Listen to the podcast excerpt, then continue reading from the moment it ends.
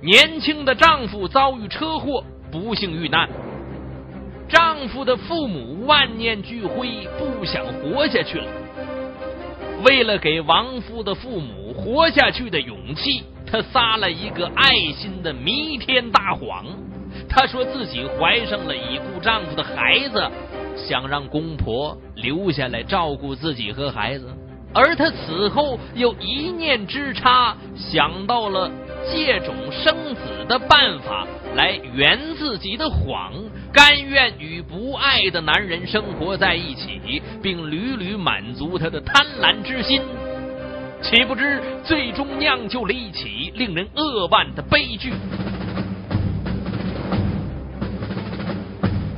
敬请收听《雷鸣拍案》，为您解读。致命敲诈。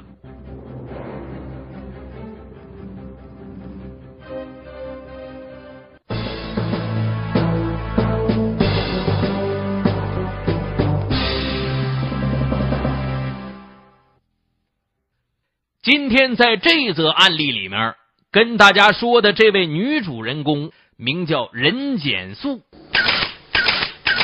一九九四年。任简素艺校毕业以后，回到家乡湛江的一所幼儿园做艺术老师。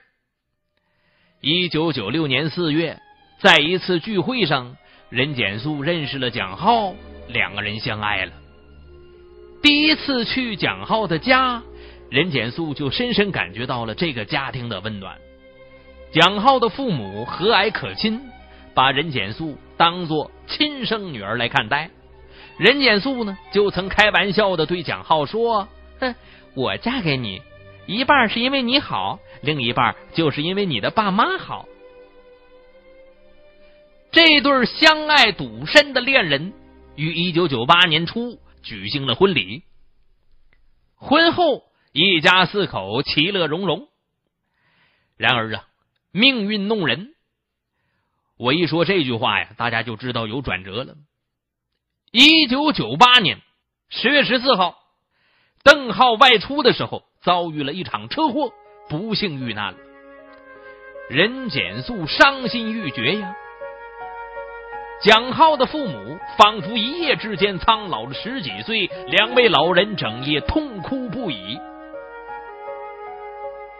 十月十六日，处理完后事以后，婆婆就找到了任简素，安慰她说了。孩子，你现在还年轻，还是另找个人好好过吧。不，我不离开你们。任简素打断婆婆的话，扑进了婆婆的怀里，哭了。当天晚上，任简素怎么也睡不着，总觉得公婆的神情有点奇怪。她不放心的去了两位老人的房间，眼前的情景让她魂飞魄散。两个老人抱着儿子的照片，手拉着手，颤巍巍的，正准备往八楼的窗台上爬。啊！任简素哭喊着上前拦住他们：“别！”两个老人哭得像个孩子，说：“唯一的儿子死了，他们活着也没意思了。”情急之下，任简素脱口而出。爸妈，我可能已经怀上了蒋浩的孩子了。你们不管孙子，不管媳妇儿了吗？啊！婆婆惊喜的看着任简素，激动的说话都在打颤呢。孩子，你怀上了蒋浩的骨肉了。任简素愣住了，她知道自己根本就没有怀孕。可面对婆婆那期盼的眼神，她实在是不忍心呢，就支吾着撒谎：“啊，可能有了吧。”婆婆喜极而泣呀：“素儿啊，你千万不要打掉孩子，把孩子生下来以后，你要走要留，妈绝无二言。”任简素的这个谎话呀。暂时把两个老人稳住了，可这个谎撒的也太离谱了。她是真希望自己有了丈夫的骨肉啊！第二天，幼儿园开学了，任简素去学校报道，与王洛相遇。这个王洛呀，不务正业，都快三十岁了，也没哪个女孩愿意嫁给他。这王洛呢，经常接送他的侄子上下课，与任简素相识以后，还经常跟任简素开玩笑。这任简素每次呢都不太搭理他，这次王洛也不避嫌，仍旧笑着跟他开起了玩笑。嗨，嫂子，蒋哥走了，还有我呢。哼，任简素没有理他，但回家以后啊。他却对王洛的玩笑认真起来了。哎，如果能利用王洛来怀上孩子，丈夫的心愿不仅可以完成，还可以圆了那个谎言。不行，这太荒唐了。想到这儿啊，任简素当天晚上一夜未眠呢。早晨，婆婆来叫她起床。素儿啊，起床吃早餐吧。妈煲了鸡汤，趁热喝啊，对你和胎儿都有好处。任简素喝着婆婆半夜起床煲的汤，心里真不是滋味呀。当天，他鬼使神差的从学校家长的通讯录当中查到了王洛的手机号，打定主意以后。任简素跟王洛的联系频繁起来，不到一个月，他就如愿怀上了王洛的孩子。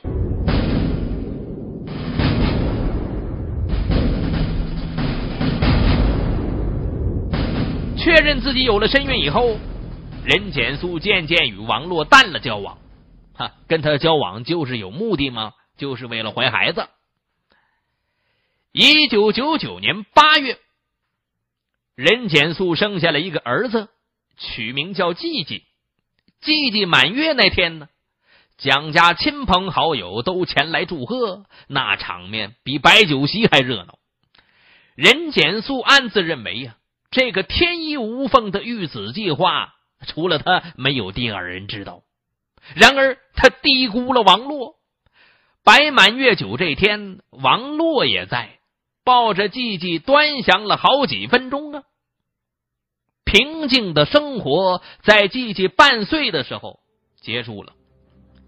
两千年二月份的一天，王洛在通往学校的路上堵住了任简素了。他把他拉到了偏僻地方，就低声说了：“哼，我怀疑季季是我的孩子。”啊！你别胡想！任简素脸上掠过一丝惊慌。季季。是蒋浩生前留下的骨肉，你忘了？我还跟你提起过这回事呢。王洛冷笑着说：“呵呵你当我真是傻瓜呀？你丈夫的魂儿还没散呢，你就来勾引我？相好不到一个月，你就把我蹬了，这证明什么？也不用你不承认，做个亲子鉴定，一切就都真相大白了。”任简素呆住了。他不得不承认呢，就说了：“什么条件你提出来，千万不要刺激我公婆。”哼，我呢，我只想跟你结婚，哪怕是做蒋家的倒插门女婿，我也愿意。我保证把秘密埋在心里面一辈子。任简素万万没有想到，王洛居然会提出这样的要求。不过，反过来他又想，家里有一个王洛这样的男人，也许并不是坏事。几天以后，他答应了王洛的要求。二零零一年元旦，任简素与王洛举行了婚礼。尽管公婆对王洛的人品不满意，但他愿意嫁进蒋家，与儿媳共同抚养孙子，倒让两个老人生出几分感动来。王洛进入蒋家以后，旁人对他的评价格外的高。任简素呢，只能把苦水往肚子里面咽。他想，既然已成夫妻，那就好好过，好好相处吧，把日子过好就行了。结婚不久，任简素就拿出三万块钱，在中心商业广场租了间门面，把店面交给丈夫打理。但令她失望的是，店开张了不到三个月，王洛贪玩懒惰的本性就暴露出来了。那怎么的？这王洛。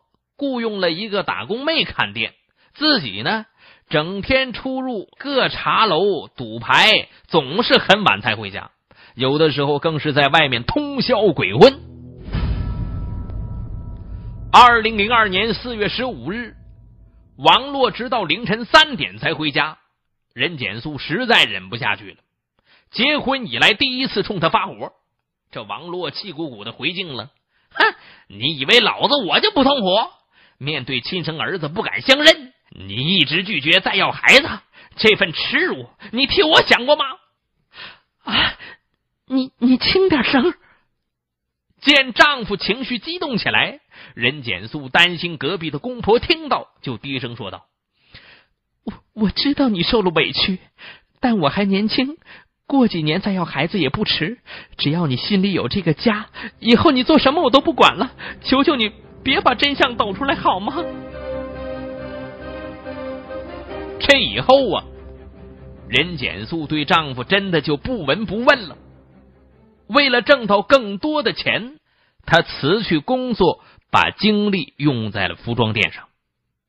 由于经营有方，店里的生意红红火火，而王洛呢，仍然是本性不改呀。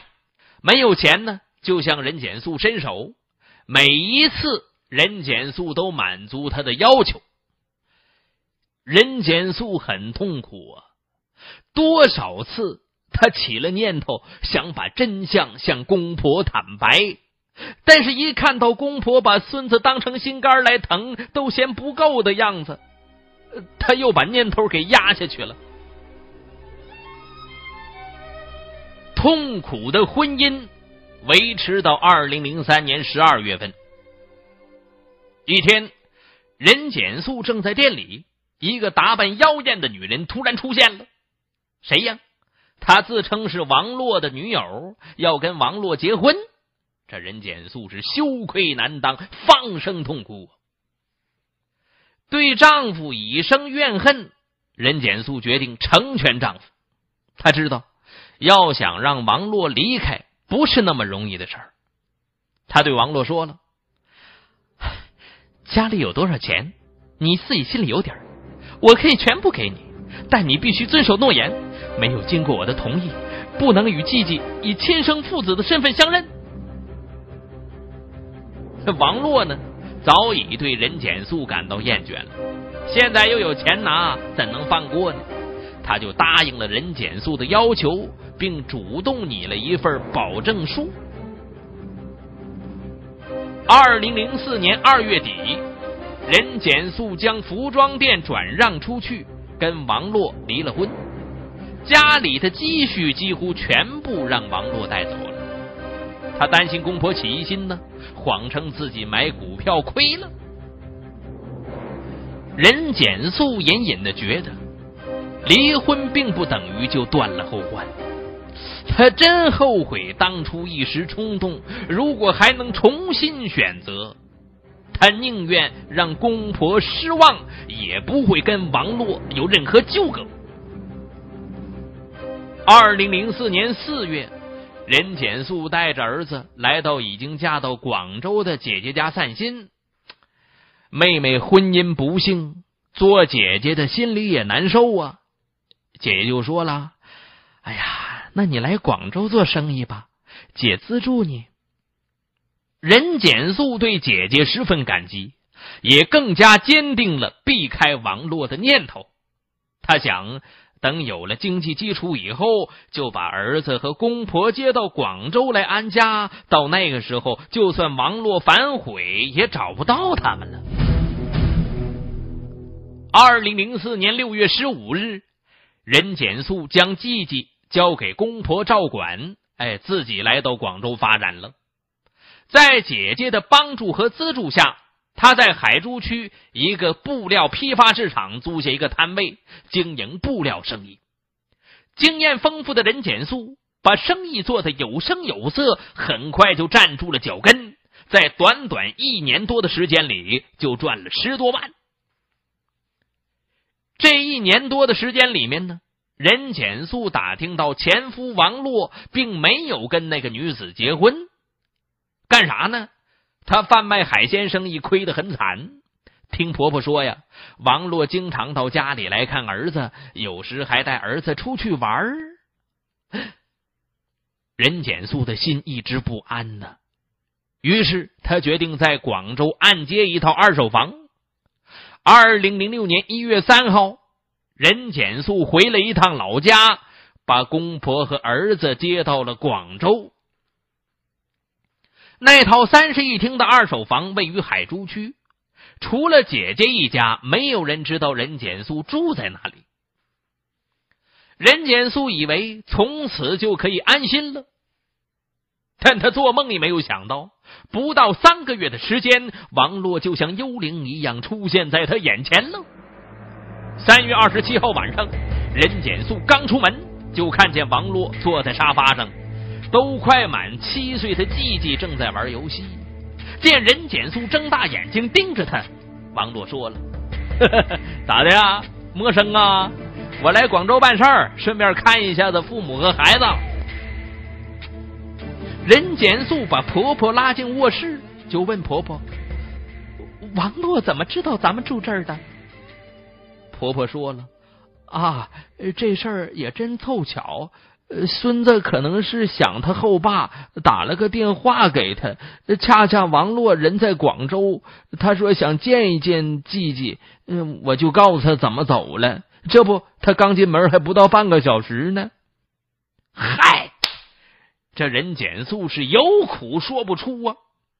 王洛真是一个工于心计的人呢，他的出现肯定没那么简单。吃过晚饭后，任简素带着王洛出了门，他要替王洛找个宾馆住下。出了门，任简素就责问王洛了：“你到底是怎么想的？”王洛的情绪突然激动起来了：“我怎么想的？季季是我的儿子，我不能跟他相认，难道连看望他的权利也被你剥夺吗？”任简素边走边说。你放心，孩子迟早要跟你相认的，但不是现在。等我公婆百年过后，咱们就把真相告诉孩子。我相信到时孩子也会理解父母的良苦用心的。你说呢？说着，两个人来到了一家旅馆。登记以后，王洛要任简素跟他上楼。这任简素知道王洛的意图啊，他就想拒绝。但又怕惹王洛生气，只好跟着上了楼了。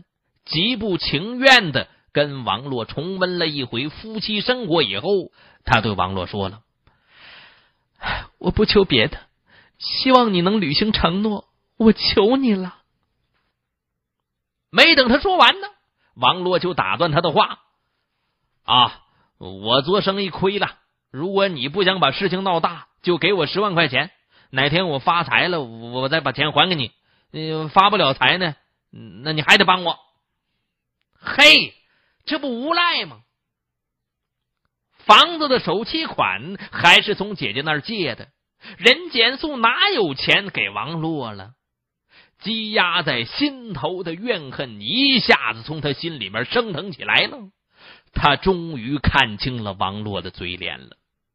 这个男人看来要纠缠自己一辈子了。就算给了他十万，他挥霍完以后还会有下一个十万、二十万。想到这儿，任简素已经是一身冷汗。后半夜，他都没有睡着，看着王洛沉沉的入睡了，他的脑子越想越乱，越想越乱，眼里的王洛如此可恨、可怕、可憎、可恶。凌晨四点钟左右，任简素从王洛的钥匙扣下解下了水果刀，对准了王洛的胸口，一口气噗噗噗噗连捅了数十刀，鲜血溅满了他的全身。见前夫没有了呼吸，任简素呆愣了好一会儿，这才意识到犯下了滔天大罪。他跌跌撞撞的离开了旅馆。二零零六年七月初，警方把逃往北海的任简素缉拿归案，等待他的是法律无情的制裁。博听网整理发布，最新章节请登录网址博听点 co 查询收听。